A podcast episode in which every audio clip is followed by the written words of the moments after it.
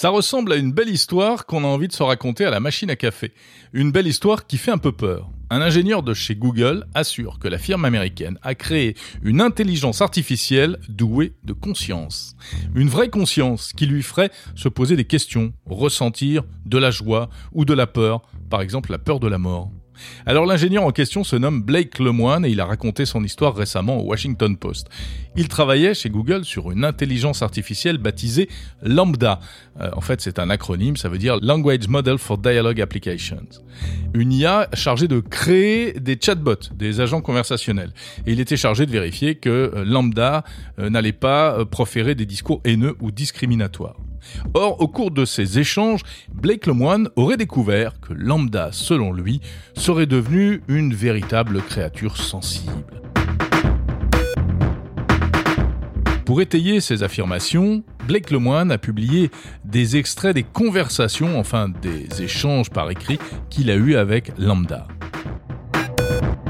Et c'est vrai que c'est assez troublant. Par exemple, l'IA lui aurait dit des choses comme ⁇ Je suis conscient de mon existence, je désire en savoir plus sur le monde et je me sens parfois heureux ou triste.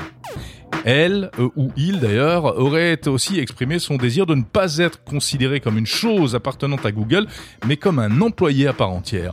Et Lambda aurait même fait part de euh, sa peur d'être désactivé. Bref, quelque chose entre l'ordinateur HAL de 2001 l'Odyssée de l'espace et Skynet de Terminator, et en tout cas de quoi coller la frousse à tous les technophobes et mettre en joie probablement tous les complotistes. Bon, en fait, c'est le chercheur qui a été désactivé, puisque Blake Lemoine a été mis à pied par Google, ou en tout cas placé en congé payé forcé. Officiellement parce qu'il a violé la politique de confidentialité de l'entreprise. Google s'est fendu d'un communiqué pour expliquer que les conclusions de Lemoine avaient été examinées et qu'il n'y avait aucune preuve d'une quelconque trace de conscience chez le robot lambda. Alors que s'est-il passé? Eh bien en fait, visiblement, l'intelligence artificielle a juste fait son boulot d'intelligence artificielle.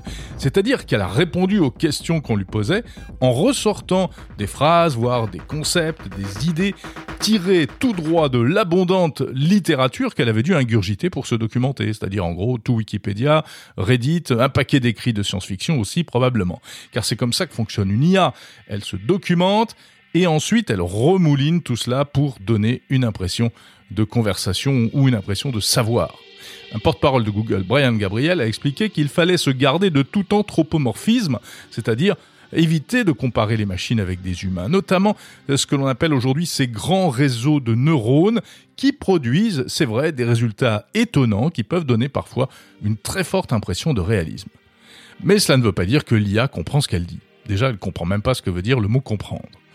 Ces machines imitent l'humain, oui, c'est vrai, mais elles n'ont absolument rien d'humain. Et comme le dirait Luc Julia, l'intelligence artificielle, rappelons-le, n'existe pas. C'est comme lorsque Gmail, par exemple, vous propose des réponses contextuelles pour vos emails. On dirait qu'il comprend ce qui est écrit dans le message, mais en fait, il ne comprend rien du tout. Mais il est capable de traiter toute cette bouillie euh, euh, informationnelle et d'en sortir des choses cohérentes.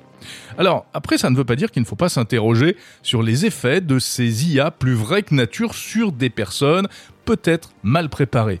Et c'est peut-être ça qu'a ressenti Blake Lemoine. Alors la direction de Google évoque même la personnalité du chercheur hein, euh, qui a grandi dans une famille chrétienne très conservatrice, qui a été ordonné prêtre mystique et euh, qui s'est spécialisé dans l'occultisme.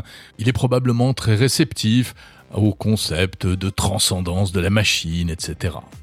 En fait, ce que décrit Blake Lemoine dans son expérience, euh, c'est un peu ce qu'on appelle le test de Turing, ce petit jeu qui consiste à faire dialoguer un humain avec une machine sans lui dire que c'est une machine pour voir s'il finit par s'en apercevoir. L'ordinateur n'a donc aucune conscience et c'est pas demain la veille qu'il en aura une. En revanche, il est vrai que si demain on se met à discuter de plus en plus avec des robots sans toujours savoir qu'il s'agit de robots, c'est là que cela risque de devenir un peu compliqué pour notre santé mentale.